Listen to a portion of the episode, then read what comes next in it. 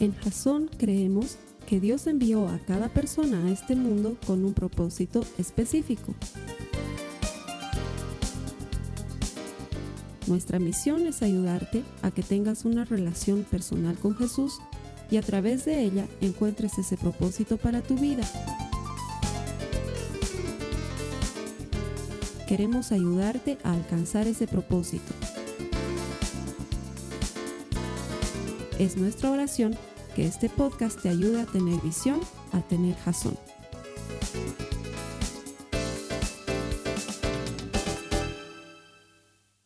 Este año, en medio de todas sus dificultades, adicionalmente trae problemas económicos.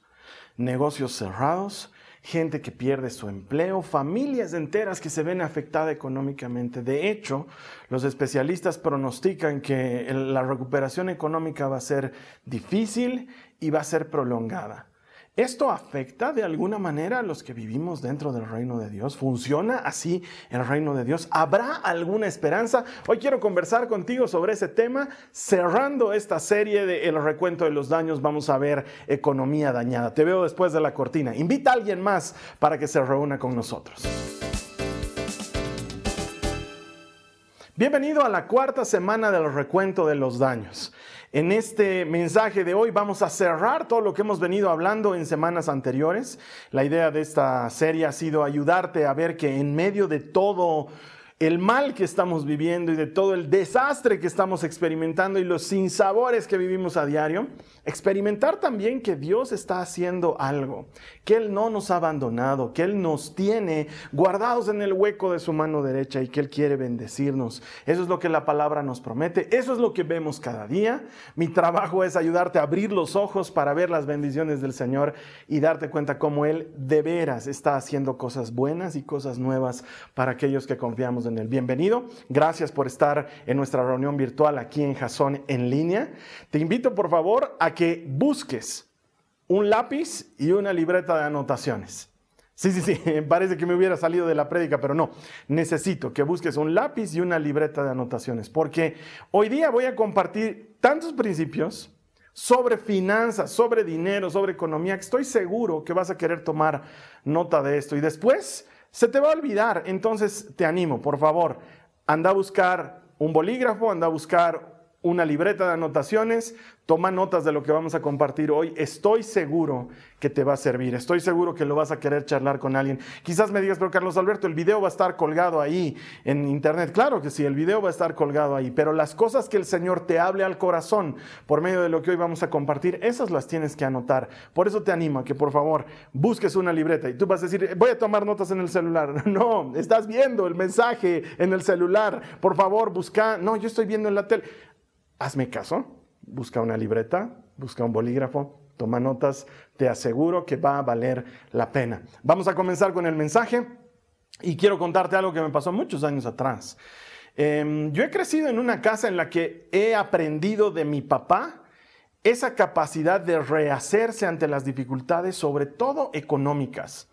Mira, yo no podría considerar que en mi casa hemos sido, como, como llamamos en Bolivia, platudos, o como dirían los peruanos, pitucos, o como dirían en algún lugar, adinerados. Éramos una familia promedio, ¿sí? Clase media, como la mayor parte de las personas con las que tenía y tengo contacto aún. Y mi papá, después de haber trabajado muchos años como empleado, él decidió iniciar su propio negocio. Él es arquitecto, él es constructor. Pero tomó una mala decisión, se involucró con un par de socios que no eran los mejores.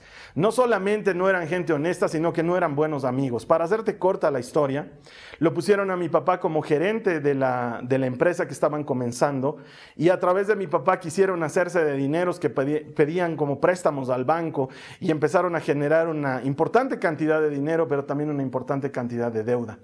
Luego decidieron quitarle la empresa a mi papá y quedarse con el dinero. O sea que como te darás cuenta, mi papá no solamente perdió una empresa, sino que se vio como titular de unas deudas de dineros que él no estaba manejando y durante mucho tiempo esto le costó una fuerte factura en su salud y en su vida financiera y obviamente a nosotros como familia. Me acuerdo que mi papá quedó sin trabajo por mucho tiempo.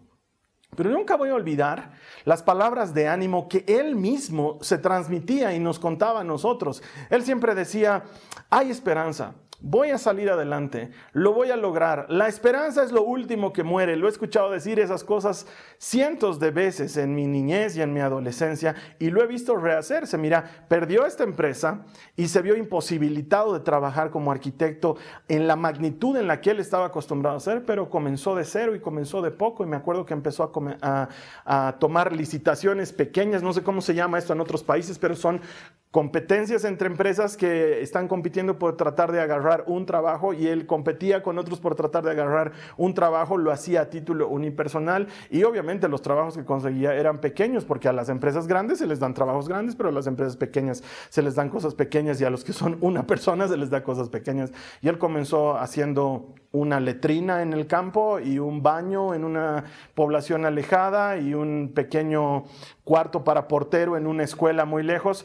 Y ese fue el trabajo que vino realizando durante años, pero eso le permitió agarrar experiencia, hacer que su empresa unipersonal se vuelva más experta en papeles y luego fue creciendo y avanzando y saliendo adelante. Y puedo decirte que mi papá, aunque sufrió mucho, aunque tuvo muchas dificultades, también supo levantarse de sus cenizas y salir adelante y enfrentar la vida de una manera diferente. Y sin lugar a dudas, la ayuda del Señor estuvo en esto, porque ese momento de mayor dificultad en su vida económica coincidió con el momento en que él, mi hermano y yo conocimos a Jesucristo, y eso cambió su vida para siempre. El Señor está ahí para ayudarnos. Y sé que para muchos de nosotros la situación ahora está muy difícil. Eh, en lo personal he pasado muchos meses sin trabajo. Aún me cuesta encontrar algún trabajo por las condiciones en las que nos estamos moviendo. De hecho, hay varias personas que todavía me deben algo de dinero y que todavía no me lo han pagado. Y sabes qué, lo entiendo y no les pongo la soga al cuello porque sé que estamos viviendo un momento difícil y para muchos de nosotros es algo así de complicado. Gente que está perdiendo sus empleos, gente que está pasando por necesidad, gente dentro de la iglesia que está viviendo problemas reales financieros y que siente que el cinturón se les ha apretado en exceso. Y te he prometido que esta es una serie de esperanza y que cada semana iba a regalarte una cita bíblica de esperanza, de restauración Quiero que me acompañes ahora en tu Biblia, por favor, a Joel en el capítulo 2, en el verso 25, que dice lo siguiente. El Señor dice, les devolveré lo que perdieron a causa del pulgón, el saltamontes, la langosta y la oruga. Fui yo quien envió ese gran ejército destructor contra ustedes. Ahora quizás me digas, Carlos Alberto, pero nosotros no tenemos problemas con saltamontes y orugas. No, no, no. El Señor está hablando a través del profeta Joel de manera figurativa. Ellos han caído en cautiverio en Babilonia a causa del día del Señor. El juicio de ellos, eh, perdón, el juicio del Señor sobre ellos por los muchos pecados y por las muchas transgresiones y por la mucha idolatría. Y por eso dice el Señor, yo he enviado eso que les ha pasado, pero yo les voy a dar dos veces por cada cosa que eso les ha quitado una. Dos por cada uno que te ha sido quitado, es lo que dice el Señor. Y sin embargo, me sigue llamando la atención que Él dice, yo he enviado ese ejército. Muchas de las cosas que vivimos y muchas de las cosas que pasamos pueden ser cosas que Dios está permitiendo en nuestra vida para pulir nuestro carácter y asemejarnos cada vez más a Cristo. Y tengo que decirte la verdad, el proceso no siempre es agradable, la mayor parte de las veces es doloroso, pero siempre, siempre da un fruto bueno. Y para muchos este año le ha pasado factura a su matrimonio, para otros le ha pasado factura a su fe, a otros les ha destrozado los sueños, como veíamos la semana pasada, y a otros los ha lastimado en lo económico. Yo quiero hablarte de eso. Por eso es que te animaba a que tomes una libreta y que tomes un bolígrafo, porque te voy a compartir principios del reino. De hecho, el mensaje se llama economía dañada, pero debería llamarse la economía del reino. Quiero enseñarte algunas cosas de cómo funciona la economía en el reino de los cielos. Así que por favor te voy a pedir que tomes nota. Primero, lo más importante, anótalo ahí. Dios es la fuente. Necesito que pongas eso. Dios es la fuente. Él es la fuente de todo lo que recibimos económicamente. ¿De dónde me lo saco? La palabra de Dios lo dice, Deuteronomio 8, 18 dice, acuérdate del Señor tu Dios.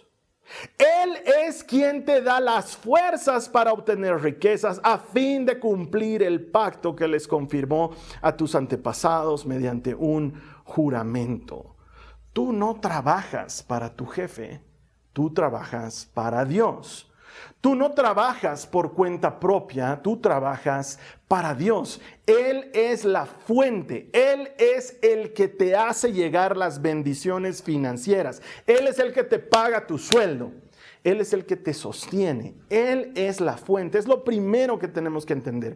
Porque para los que piensan equivocadamente que trabajan para alguien más, que trabajan para una empresa, que trabajan por cuenta propia, esto se vuelve pesado porque dices, ah, mi empresa no me está pagando y se está volviendo difícil. O dices, ah, se me ha acabado el trabajo, no estoy pudiendo pagar a mis empleados. Oye, no te olvides, tú no eres la fuente, tu jefe no es la fuente, Dios es la fuente. Él es el que pone pan sobre tu mesa. Y estoy seguro que puedes testificar de eso, porque no importa cuán difícil está la situación, estoy seguro, lo sé, no ha faltado de una u otra manera alimento sobre tu mesa. Él pone pan sobre tu mesa. Él es quien provee para tu familia. La palabra de Dios dice cuando Él les está hablando a los israelitas que salieron de Egipto y pasaron a la tierra prometida, les dice, en estos 40 años, tus vestidos no envejecieron, tus zapatos no se hicieron huecos. El Señor es el que te provee de cobijo, el Señor es el que te provee de sustento, Él es el que te provee de alimento, Él es el que te provee de vestimenta. Él es la fuente, es lo primero que necesitamos entender, que Él es la fuente y la fuente es buena porque es abundante. Cuando Jesucristo nos presenta la economía del reino, en el Sermón del Monte, lo puedes buscar en Mateo 6 y 7, es amplio. Cuando Jesús nos muestra cómo funciona la economía del reino, Él nos presenta al Padre, tu Padre, dice Jesús, tu papá, le interesas, Él te provee. Él habla de cosas que siempre mencionamos. Mira las aves del cielo, te dice. Mira los lirios del campo. Si tu papá se preocupa de plantas, se preocupa de pájaros, ¿cuánto más no se ocupará de ti. Él es la fuente. Él es el que se hace cargo. Y la economía del reino se mueve en dar, en ser generosos. ¿Por qué? Porque Dios es un Dios generoso. Él siempre da, Él siempre bendice y quiere que entremos en esa misma mentalidad de que cuanto más das, mucho más fácil es recibir, mucho más abunda para ti. La economía del reino se mueve al revés que la economía del mundo. Es una economía dada la vuelta, porque Jesús nos enseña que no debemos preocuparnos por lo que necesitamos, porque nuestro Padre sabe lo que necesitamos. Él ya lo sabe y Él lo provee. Es como lo que sucede en mi casa. Yo no las veo a las chicas en todo este tiempo que la economía está difícil en mi casa, pero no las veo preocupadas. Nunca las he visto angustiadas, hablando entre ellas a solas. Quiero yogurt, no hay yogurt. Ay, sí, pobre papá, pobre mamá, no están pudiendo conseguir dinero. ¿Qué hacemos? Ah, haremos nuestro propio yogurt. O sea, eh, ellas quieren hacer su propio yogurt por un tema de que le han visto a su prima que hace su propio yogurt y les ha parecido interesante hacerlo, pero no las veo queriendo hacer eso por preocupación, no las veo tratando de conseguir una vaca para ordeñarla, vender la leche y luego generar ingresos. Ellas van, abren el refrigerador, sacan una bolsa de yogurt y se la toman. Y son bien diferentes las dos. La María Joaquina actúa realmente como dueña de casa. Ella ah, entra, abre, saca, come, consume. La Nicole es de las que pregunta, abre y dice, ¿alguien va a tomar este yogur? Porque quiero tomármelo. Pero en general, ellas no viven preocupadas por eso porque saben que sus papás son los que proveen, sus papás son los encargados de ellas. Y sin embargo, todo lo que ellas tienen es mío primero. Y como padre, he decidido bendecirlas. Y encuentro mucho deleite en que mis hijas consuman lo que proveemos para ellas. ¿Por qué tendría que ser distinto Dios de nosotros? No somos mejores que Él. Él es un buen Padre y Él es nuestro proveedor. El problema en el asunto económico es que el dinero empieza a meterse el dinero siempre va a estar compitiendo por ser el número uno en tu corazón. Anota eso en tu libreta. El dinero siempre va a estar compitiendo por ser el número uno en tu corazón. Y el dinero puede ser un gran siervo cuando trabaja para ti, pero puede ser un torturador amo cuando tú trabajas para Él. El dinero quiere poseerte. Por eso, cuando la gente dice, ah, sí, el dinero es el peor de los males, no. La Biblia dice que el amor al dinero es el peor de los males. Porque el dinero está pugnando por ser el número uno en nuestro corazón y por eso genera ansiedad, nos genera incertidumbre porque nos dice, te voy a faltar, no me vas a tener. Y eso trabaja en nuestra mente todo el día, sumado a la enfermedad, sumado a las cosas que estamos viviendo. Es un bombardeo constante en nuestras emociones y en nuestros sentimientos. ¿Por qué? Porque está pugnando para ser el número uno en nuestro corazón. No debes permitirle ocupar ese lugar. Mira lo que dice la palabra de Dios en Proverbios 3, en los versos 7 al 9. Dice, oh Dios, te ruego dos favores, está orando el que escribe este proverbio. Concédemelos antes de que muera. Primero, ayúdame a no mentir jamás. Segundo, no me des pobreza ni riqueza. Dame solo lo suficiente para satisfacer mis necesidades. Pues si me hago rico, podría negarte y decir, ¿quién es el Señor? Y si soy demasiado pobre, podría robar y así ofender el santo nombre de mi Dios. No me des más de lo que necesito. Dame lo que necesito. No quiero que el dinero trabaje para ser el número uno en mi corazón. No va a ser el número uno, Tú vas a ser el número uno, Señor. Dame lo que necesito. Entonces necesitamos un, un, cambio de enfoque en relación a lo que estamos viviendo y a lo que está sucediendo. Porque la recesión financiera que estamos experimentando puede estar ahí para probar nuestro corazón. He visto el otro día una encuesta que han hecho en el colegio de mis hijas para ver cuántas familias se sienten afectadas por la situación en lo económico y hay un casi 16% de familias que no han sufrido ningún cambio en su economía. Entonces eso quiere decir que no todos la están pasando difícil en esta época. ¿No será que las dificultades que estamos atravesando Dios las puede utilizar y las quiere utilizar para forjar nuestro carácter y para sacar nuestro enfoque del dinero y ponerlo en otra cosa? Porque el dinero quiere el primer lugar en tu corazón y te va a amargar para obtenerlo. Tienes que sacar de tu mente y de tu corazón la idea de que el dinero es la fuente, no, Dios es la fuente. Hay que cambiar de perspectiva y aprender a vivir confiado, como mis hijas, que saben que abrirán el refrigerador y encontrarán algo para comer. Podemos vivir confiados. ¿Por qué? Porque si el Señor ya nos dio a su Hijo, ¿Cuánto más no nos dará con Él todas las otras cosas? Su reino es un reino de, abundancia. Dios es un Dios proveedor. Podemos vivir confiados. Quiero regalarte esta otra palabra para que veas a qué me refiero. Está en el Salmo 37, los versos 18 y 19. Dice lo siguiente. Día a día el Señor cuida a los inocentes y ellos recibirán una herencia que permanecerá para siempre no serán avergonzados en tiempos difíciles, y presta atención, tendrán más que suficiente aún en tiempo de hambre.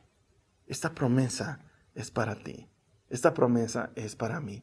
Aún en tiempo de hambre, la mecánica, la economía del reino nos garantiza que tú y yo tendremos más que suficiente. ¿Y por qué más que suficiente? Ya te lo explicaré más adelante. Pero lo importante ahorita es que no pierdas el ánimo. Dios no va a permitir que te falte. Y de un lado o de otro experimentarás su provisión y su ayuda. ¿Por qué? Porque Él es tu Padre. Porque Él es la fuente. Ahora, yo sé que los problemas económicos son los causantes de problemas en el matrimonio más frecuentes. ¿sí? Los dos temas más graves que suelen suceder en el matrimonio es el adulterio y el problema financiero. Suelen ser los dos problemas más grandes dentro de los matrimonios. Y por eso necesito enseñarte cómo funciona la economía del reino dentro del matrimonio. Por eso te dije, vas a necesitar tomar notas. Así que quiero que tomes notas de lo que te voy a compartir a este respecto. Ya te hablé unas semanas atrás de un refrán que dice, cuando las deudas entran por la puerta, el amor sale por la ventana. Y pareciera que es así para muchas personas. Hay mucho pleito en la pareja por temas de dinero. Y durante muchos años de mi vida, y créeme que han sido muchos, he tratado de llenar mi corazón y mi mente de todos los principios bíblicos posibles al respecto. Y he estado en congresos sobre economía familiar y he leído libros sobre economía dentro del matrimonio y dentro del hogar. Y he visto que las posturas son tan diversas y tan distintas que he llegado a la siguiente conclusión. Probablemente mi fórmula no te funcione. ¿A qué me refiero? La manera en la que mi esposa y yo manejamos la economía en mi casa probablemente no sea la manera en la que tú y tu cónyuge manejen la economía en su casa o les vaya a funcionar. Por eso no siento que estoy en la posición de decirte hazlo de tal manera, pero sí siento que te puedo enseñar algunos principios bíblicos que te pueden, te pueden ayudar a desarrollar tu propio modelo de economía familiar. Alguien que diga, necesito eso, por favor, Carlos Alberto. La Biblia tiene principios que nos pueden ayudar a desarrollar un modelo de economía dentro del hogar de manera que no se maten entre los esposos por temas de dinero. Así que quiero compartirte estos principios. No te voy a dar consejos de cómo manejo yo mi economía, te voy a dar principios de qué dice la Biblia que tienes que hacer con tu pareja respecto a temas de dinero. Principio número uno, ahí anótalo, principio número uno es un tema incómodo del que tenemos que hablar. El dinero suele ser un tema incómodo, porque la gente o se siente atacada, o se siente acusada, o siente que está siendo humillada, o siente que está siendo mal interpretada, y por eso los temas económicos suelen ser difíciles de tratar, pero créeme, en el matrimonio tienen que hablar de dinero. Tienen que hablar de cómo quieren manejar su dinero y de a dónde quieren llegar con el manejo del dinero. Entendiendo lo que te dije hace un momento, Dios es la fuente, Él es el que nos provee de esto. ¿Cómo lo vamos a manejar? La mayor parte de las parejas nunca hablan de dinero. Nunca se ponen de acuerdo en cómo administrar las finanzas del hogar. A lo mucho que llegan es tú haces esto, yo hago el otro. Pagas esto, yo pago esto otro. Pero no hablan con franqueza de la manera en que se genera el dinero, de los destinos de ese dinero y luego eso genera problemas al interior del matrimonio. Principio número uno. Es un tema incómodo, pero hay que hablarlo, hay que conversar sobre el tema. Principio número dos, toma nota ahí, principio número dos. No pueden haber secretos. Otra vez te lo digo, no pueden haber secretos. A los varones les hablo, no está bien que tengan una cuenta secreta que su esposa no sabe que existe. No es correcto. Si le estás entregando tu cuerpo, si le estás entregando tu vida, ¿por qué no le entregas el dinero? ¿No será que tienes un problema y que el dinero es el primero en tu corazón? Porque no te olvides, el, el dinero está buscando el primer lugar en tu corazón por encima de Dios, por encima de tu pareja. No es correcto que hayan secretos. No es correcto que tu mujer tengas un dinero que tu esposo no sepa que lo tiene. ¿Por qué? Por el principio número uno, hay que hablar del dinero. Y quizás digas, sabes que yo no le digo, porque si le digo, en cuanto le digo, ¡ping! cae a ese dinero. Si ya lo conozco, Carlos Alberto, la vez que le he dicho, tengo esta platita, ¡ping! cae a la platita. Si es así, está como león rugiente buscando a quien devorar. ¿Sabes qué? Yo entiendo. Por eso hay el principio número uno. Hay que hablar del tema. No me gusta. Te hablo de mi dinero y caes a mi dinero. Tienes que hablarlo. Hablen del tema. Pero no pueden haber secretos. No es correcto que la esposa no sepa cuánto gana el esposo y que el esposo no sepa cuánto gana la esposa. No es correcto. No está bien a los ojos de Dios. ¿Cómo es posible que compartamos cosas más íntimas con nuestra pareja, pero un tema tan mundano no podamos compartirlo? Principio número dos, no pueden haber secretos. Y seguí tomando nota. Principio número tres, Nunca humilles a tu pareja porque ganas más que tu pareja. Otra vez te lo vuelvo a decir. Nunca humilles a tu pareja porque ganas más que tu pareja. Una de las cosas más dolorosas dentro del matrimonio es que el esposo o la esposa humille al otro porque gana un poco más de dinero.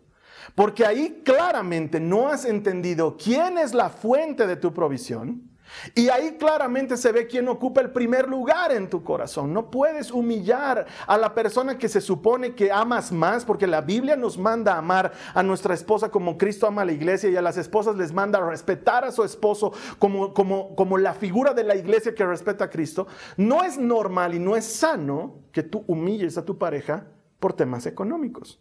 No está bien. No habla de una pareja que se ama. Eso es incorrecto. No está bien que los hombres midan su hombría por cuánto ganan o por el trabajo que tienen o por el cargo que tienen. No está bien. Todos esos temas tienen que ver con humildad. No puedes humillar a tu pareja por tu condición económica. No es correcto, no es sano. Causas una herida profunda. Principio número, ¿era cuatro? ¿Sí? No, tres. Nunca humilles a tu pareja porque ganas más que tu pareja causas una herida muy profunda. Y te digo, las cosas van a dar vueltas. El mundo cambia y gira y va a haber un momento en que tu pareja va a ganar mucho más que tú. No permitas que eso rompa la relación. Cultiva desde ahora una relación sana en la que no se humillen al respecto. Principio número cuatro. No ejerzas dominio por el dinero. ¿Qué quiere decir esto? No hay nada más feo que después de haber sido independiente, después de haber salido de casa de tus papás, después de haber soñado con una vida independiente, pases a ser un hijo o una hija de quien provee en el hogar, porque hay muchos hogares donde es el esposo el que provee o muchos hogares donde la esposa es la que provee. Y que luego tengas que estar, eh, ¿me puedes dar plata, por favor? Eh, necesito, ¿y para qué quieres la plata? Eh, necesito, pero tengo que ir a cortarme el pelo. Pero si la semana pasada ya te he dado, ¿para qué te cortes el pelo? Sí, pero lo que pasa es que encontré una cosa para los chicos y se las he comprado. Ah, o sea que por, comprar cosas a los chicos no, no ha sido la peluquería, o sea que me engañas con el dinero. Por Dios. No hay nada más feo que pedirle dinero como si tuvieras que someterte a una condición servil a la persona que más amas y que más te ama. Sobre todo esto lo hablo por los varones. No cometan el error de querer dominar a su esposa porque le dan dinero. Jesús no haría eso con la iglesia. Y estamos llamados a amar a nuestra esposa como Cristo ama a su iglesia. Jesús no haría eso. Es denigrante que una persona sienta que en lugar de ser adulto ha vuelto a sus 17, 16 años porque tiene que pedir plata hasta para su radiotaxi. No es correcto, no es sano. Esa no es la economía del reino dentro del matrimonio. Hay personas que aconsejan y dicen, deberían tener una cuenta compartida donde todos compartan el dinero. Hay otros que dicen, pueden tener cuentas separadas. Mira, yo no sé cómo puede funcionar en tu casa, pero sé que si haces caso de estos principios, vas a encontrar sanidad y vas a encontrar vías de salida a algo que puede estar muy quebrado en tu matrimonio, porque no te olvides, el dinero está pugnando por el primer lugar en tu corazón por encima de tu esposa, por encima de tu esposo. Y de ahí salen ideas de no sé cuánto gana, no sé en qué pone la plata, no sé qué está haciendo con el dinero. Háblenlo. Principio número uno, hablen de temas de dinero. Con el tiempo no va a ser incómodo, pero háblenlos. Transparenten las cosas, que tanto el uno como el otro puedan tener acceso a la información, que no hayan secretos, que no se humillen el uno al otro y que nunca ejerzan dominio porque le dan dinero a su cónyuge, porque eso no es lo que Cristo haría. Y principio número 5, sé que lo quieres anotar, hay que poner a Dios primero. Quizás alguien me diga, Carlos Alberto, ¿ese no debería ser el principio número uno? no puede pues ser el principio número uno si no hemos hablado del dinero, si no nos hemos puesto de acuerdo, si, no, si hemos eliminado los secretos entre nosotros, si tratamos de llevarnos bien y no humillarnos por el dinero, no va a poder ser pues el principio número uno porque vamos a llegar a eso por consenso y vamos a decir, vamos a poner a Dios primero en nuestras vidas y también va a ser primero en, en el manejo de nuestro dinero. Entonces, por eso es que es principio 5, porque antes tenemos que arreglar algunas cosas en pareja para luego juntos, de común acuerdo, honrar a Dios con el dinero.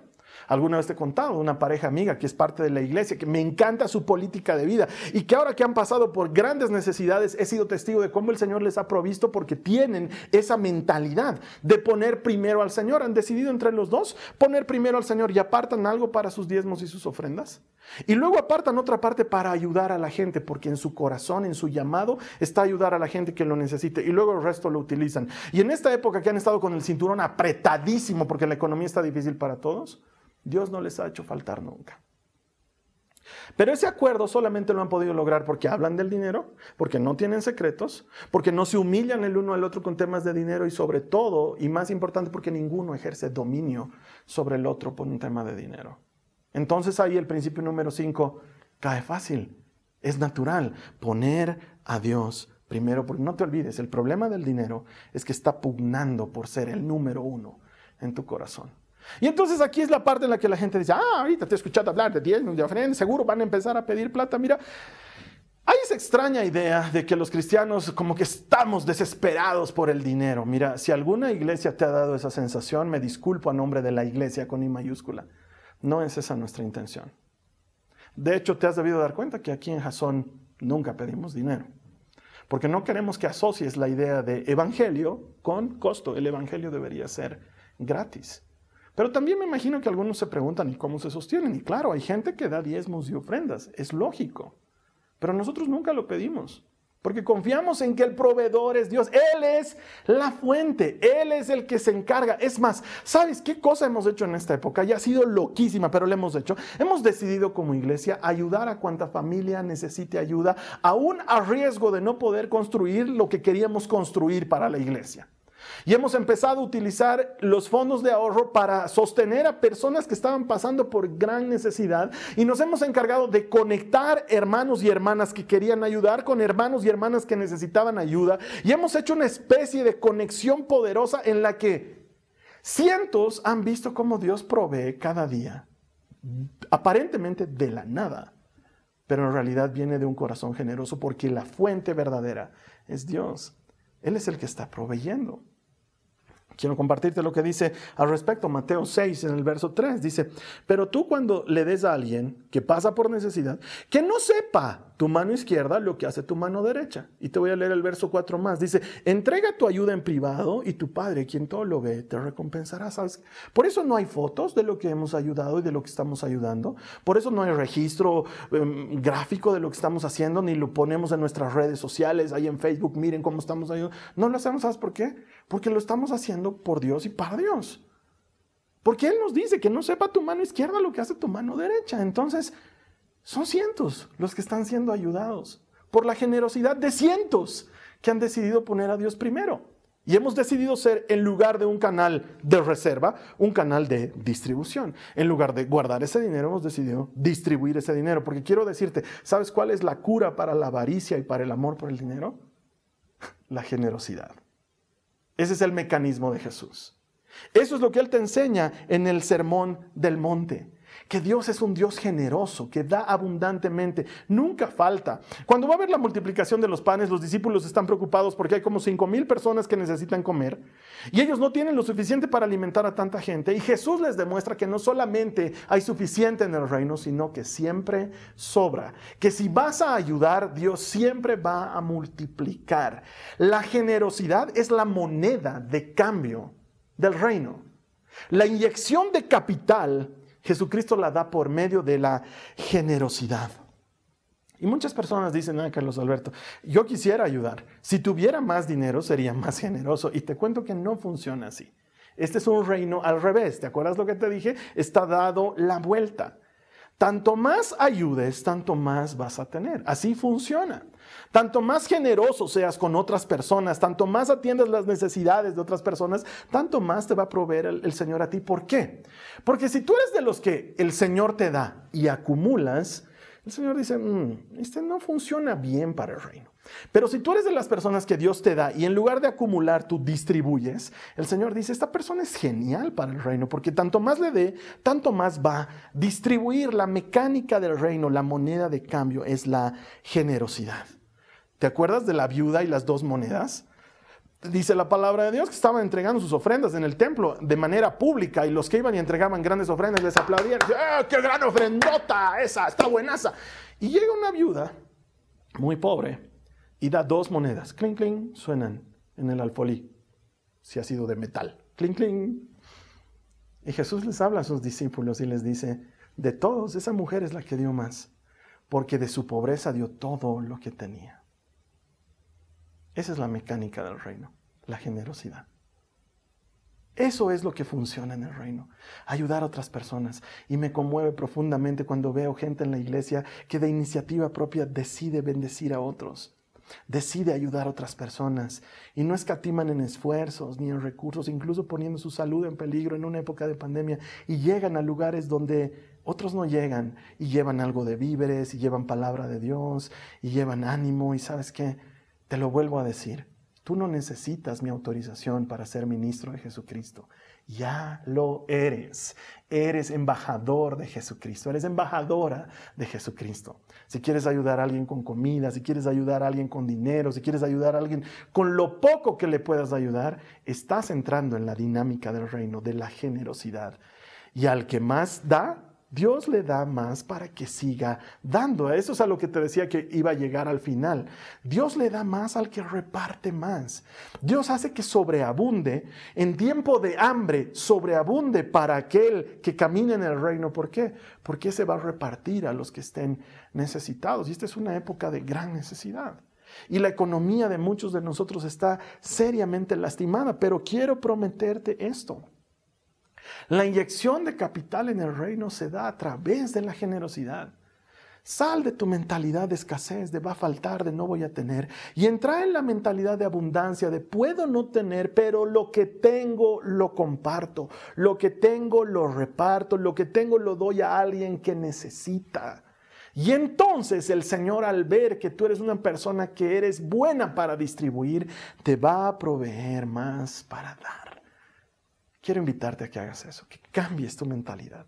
En lugar de enfocarte en lo difícil que va a ser recuperarnos económicamente, en lugar de poner tus ojos en la recesión que se viene y que ya estamos viviendo, pon tus ojos en la fuente. La fuente no ha cambiado, sigue siendo Jesucristo. Él no tiene los bolsillos agujereados, Él sigue siendo abundante y Él va a proveer para todas tus necesidades. ¿Qué tal si ayudas a alguien más? ¿Qué tal si bendices la vida de alguien más? En estos meses he visto solidaridad como no la había visto nunca. Hermanos y hermanas repartiendo medicamentos, llamándome y diciéndome, Carlos Alberto, tenemos tal medicamento, ¿no quieres armarte un stock por si gente de la iglesia lo necesita? Sí, hagámoslo. Y luego alguien diciendo, no encuentro tal cosa y dándole, oye, qué hermosa es la iglesia en acción. Qué hermosa es esa iglesia que se conduele por la necesidad del otro y trabaja. Y alguien me decía, Carlos Alberto, ¿y si ya luego no tenemos para construir? No construimos. ¿De qué me sirve tener un lindo, un lindo edificio si no tenemos gente involucrada? Pero qué hermoso. Gente ayudando gente. Así es como se sana la economía dañada. Así es como entramos en la economía del reino, entendiendo la generosidad. Quiero terminar con esto. La inyección de capital en el reino va a ocurrir cuando tú decidas ser generoso, cuando tú decidas ser generosa. Entonces vas a ver cómo el Señor empieza a proveer más para que sobreabunde. Es lo que Él suele hacer. En todo este tiempo hemos estado experimentando sufrimiento real a causa de la economía. Y como iglesia quisiéramos ayudar a todos. No podemos ayudar a todos, pero podemos ayudar a algunos. ¿Qué tal si tú decides también ser iglesia y ayudar al que esté a tu alcance. No podrás ayudar a todos, pero puedes ayudar a alguien. Y luego vas a ver cómo la mecánica del reino, de este reino dado vuelta, hace que las cosas funcionen en tu favor y en inyecte capital. Carlos Alberto, pero ¿no es eso hacerlo por el dinero? No, si el dinero no es el primero en tu corazón. Si lo haces por ayudar y no por el dinero, estás haciéndolo por la forma correcta. Si lo haces por el dinero, no te va a funcionar. El Señor no es tonto. Él sabe los motivos de nuestro corazón. Por eso tenemos que aclarar nuestros motivos y limpiarlos. Para los que son casados, me encantaría que lo hagan en pareja, que hablen sobre este tema y limpien sus motivos. Y con motivos limpios, emprendamos en generosidad y veamos cómo el Señor nunca hace faltar al que reparte para su reino. Te voy a invitar a que cerremos los ojos y vamos a orar. Ha sido una serie en la que hemos tratado de mostrarte que no todo está perdido, que al contrario, hay mucho más por venir y mucha más esperanza. Si tú has tenido problemas en lo financiero, me gustaría orar por ti para que el Señor bendiga tus finanzas. Y si tú eres de las personas que quiere entrar en esta mecánica del reino de la generosidad, pero sientes que algo te detiene, oye, también quiero orar por ti. Sé que el Señor puede quebrar muchos yugos ahí adentro romper muchas ataduras. Permitime que haga esta oración. Vamos a cerrar nuestros ojos. Señor, te doy gracias por las personas que han escuchado este mensaje. Te, te, pido en el nombre de Jesús que atiendas toda necesidad económica y financiera de quienes este mensaje, de quienes están escuchando este mensaje y sienten, Señor, que necesitan ser atendidos de esta manera. Padre, en el nombre de Jesús, tú eres la fuente, tú eres el proveedor. Confiamos en que tú vas a proveer todas las necesidades de quienes están escuchando este mensaje y así lo están necesitando. Y ahora quiero que ores conmigo. Si quieres ser generosa, generoso, con los ojos cerrados, dile a Jesús, Señor, Jesús, quiero ponerme a cuentas contigo. El dinero ha estado engañándome para ocupar el primer lugar en mi corazón. Pero hoy, por tu palabra, me he dado cuenta de ese engaño. Y hoy, esto es importante que lo digas, y hoy elijo ponerte a ti en el primer lugar. Dile a Jesús, elijo ponerte a ti en el primer lugar. Tú eres la fuente. Tú eres quien me da fuerzas para generar ingresos. Dependo de ti. Confío en ti. Aunque mi mente se preocupe, mi corazón volverá a ti una y otra vez. Tú eres mi provisión. Gracias Jesús por haber recibido esta oración. Y si esta es la primera vez que estás escuchando un mensaje cristiano y quiero recibir a Jesús como tu Salvador, te invito a que hagas esta oración muy sencilla. Le vamos a pedir perdón de nuestros pecados, le vamos a reconocer como nuestro Rey y vamos a pedirle que nos regale su Espíritu Santo. Es muy sencillo. Haz esta oración conmigo. Dile a Jesús, Señor Jesús, te pido perdón por todos mis pecados. Te doy gracias porque sé que lo haces. Te reconozco como mi Señor y mi Salvador. Te entrego mi vida. Regálame tu Espíritu Santo en el nombre de Jesús. Amén.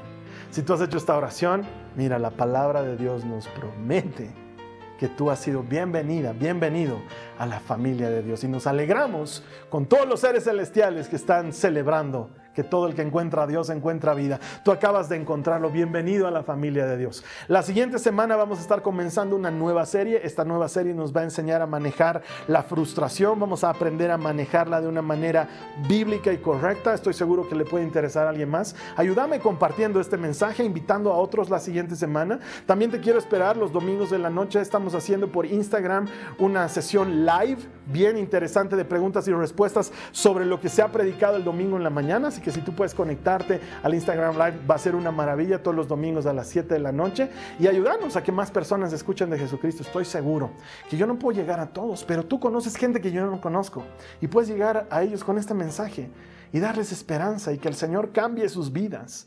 Ahí es cuando todos vamos a celebrar que todo el que encuentra a Dios encuentra vida. Te espero aquí la siguiente semana. Que el Señor te bendiga.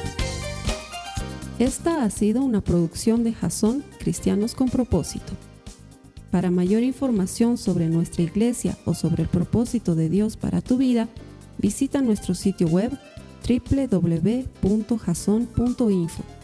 Allí encontrarás muchos recursos para animarte en tu relación con Dios, enseñanzas, nuestro blog, prédicas y mucho más.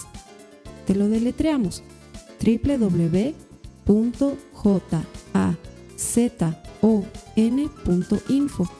también puedes visitarnos en nuestro sitio en Facebook www.facebook.com barra Que Dios te bendiga abundantemente. Muchas gracias.